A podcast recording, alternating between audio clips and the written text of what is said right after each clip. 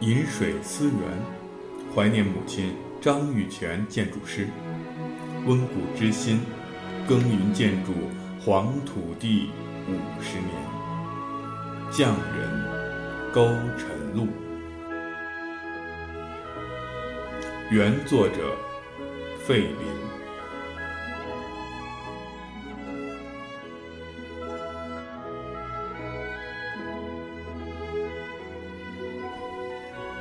一寻根，落叶归根，人之常情。费林的根在哪？他自己说不清楚。他的母亲在世时，他曾问过母亲，家里有没有家谱。母亲说，费家没有，张家也没有。经历过历年风雨的春秋。特别是经过那文革的动乱，人人自危，哪家还会保留这些风姿修的历史罪证？而就在二十二年前的一天，二伯父费移民来到了北京，开人大常委会。费林一家应邀去北京饭店看望，而在那一次，二伯母苏武姿。堂妹费季都在场。二伯父时年已年近八十，精神还算挺好。当费林和妈妈走进房间的时候，二伯父更是起身迎接，紧紧地握着母子的手，是问寒问暖。透过那副金丝边的近视镜片，费林看到了。他那红润动情的双眼。自从费林的父亲去世之后，二伯父费移民就一直同大伯父费穆一样，对他们三房的母子仨十分的关心。特别是他们去香港之后，每年回大陆开会，工作再忙也要约着费林一家见一次。每次见面呢，更是要留着一家人在一起去吃上那么一顿家宴。平时吃的油水少，能够在北京饭店打一次牙祭，这算是十分幸运的了。可是费林当时的肠胃是时常的不争气，几乎每一次回来，总要是闹一回肚子，给赶忙吃了黄连素才能了事。而就在二十二年前的那一次。费林得以插空问他的二伯父有关整个费家的家史：为什么费家在苏州是弱支，汪家是大族？为什么大伯父说我们的祖辈在浙江萧山，老家苏州还有一个堂号叫做费谦吉堂？我们同辈按祖规矩，应是名字辈，为此给我取了个别名名威。那下一辈还有字号吗？费林的二伯父费移民听了这些之后，是笑了笑，说来话长，决定以后再找个时间详细而谈。可是事与愿违，谁知道那一次见面，竟然。成为了永别之会。不久，二伯父费移民就患病住院，不幸于1988年的5月18日在香港病逝，享年80岁。在这件事情之后，费林一直责怪自己为什么不提早问及他家的这一段家史，而他这慢半拍的完整，他对此。后悔不已。可以说，费林是一个家庭观念很重的人。费家和张家那都是大家庭，像费林这一辈的兄弟姐妹之间，无论是堂表，从小经常在一起打闹戏耍，亲密无间。大姐费明仪有着一副好嗓子，弹得一手好钢琴。更是时常兴致勃勃地教给费林他们唱《四郎探母》中的做工院。还经常给费林弟妹排演歌剧。二姐费明修同费林的年纪相近，经常是一起玩捉迷藏、官兵捉强盗、跳房子、养蚕宝宝等这样的游戏。而表哥张振一是四川人，时常教费林骑自行车、下围棋、打乒乓球。他还喜欢带着弟妹们一起摆龙门阵。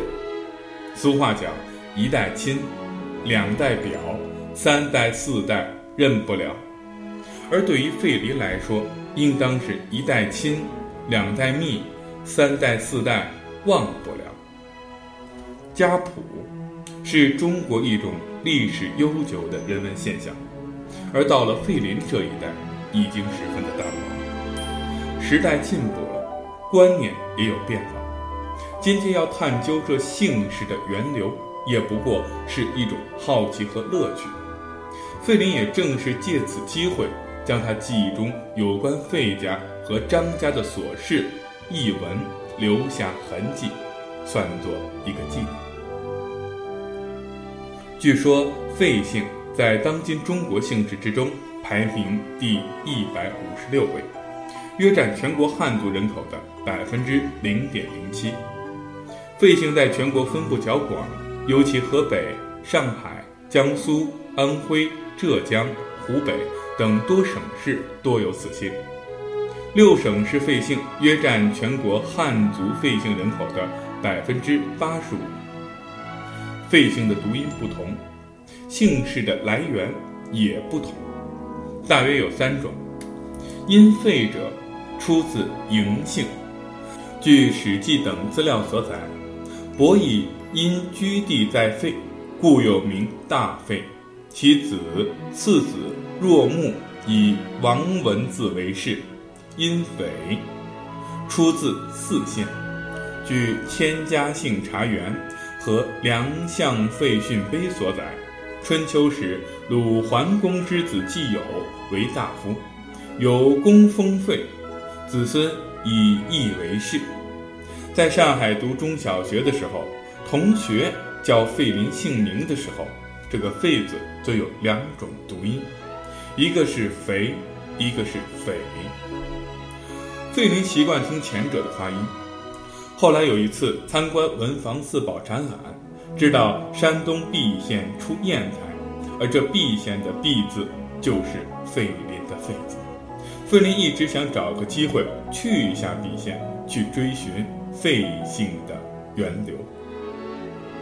费林的祖籍在江苏省吴县桃花坞，现在属于苏州地区，而这里是春秋时期的吴越之地，有着丰富的人文典故、历史名胜、文化遗产和独特的魅力。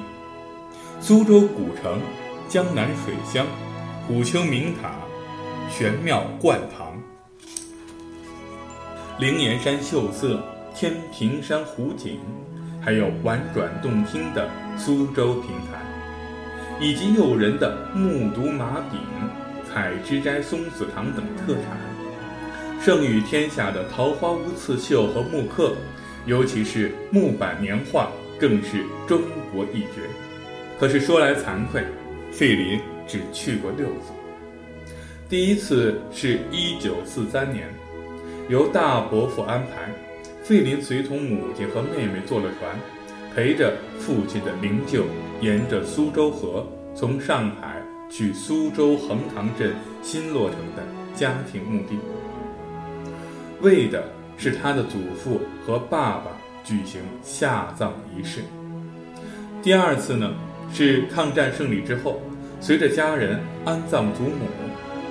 第三次是一九四八年，四叔费泰和大舅母唐淑仪去苏州扫墓。第四次则是一九五三年春，费林即将高中毕业，借用春假的机会，在同班同学的陆公望的热情陪同下，和同班同学梁之夏、石长河、陆振道一同去了苏州旅游，而当晚。在陆公望的舅舅家下榻，他的舅母更是为费林一行四人准备了被褥和可口的晚餐，十分周到细致。而第五次，在一九八五年，费林陪同母亲到达武汉，在妹妹费奇的工作单位地质学院的宿舍住下，游览了黄鹤楼、东湖等地，接着一起是冒雨去了庐山，然后分道扬镳，妹妹回武汉讲课，费林陪同母亲南下，住在上海大伯母乌梅家。次日，由堂弟费明熙、费明慈陪同去苏州扫墓。而最后一次，一九九五年，费林同妹妹先去上海，然后在堂弟的陪同下到苏州墓地办理了迁坟手续，陪着父亲的灵柩回到北京，安葬在了八宝山人民公墓，也了却了母亲长期牵挂着的一桩心事。而作为祖籍在苏州的费林。能够引起回忆的，也只有这六次故里之行。几次再想再访桃花坞，都未。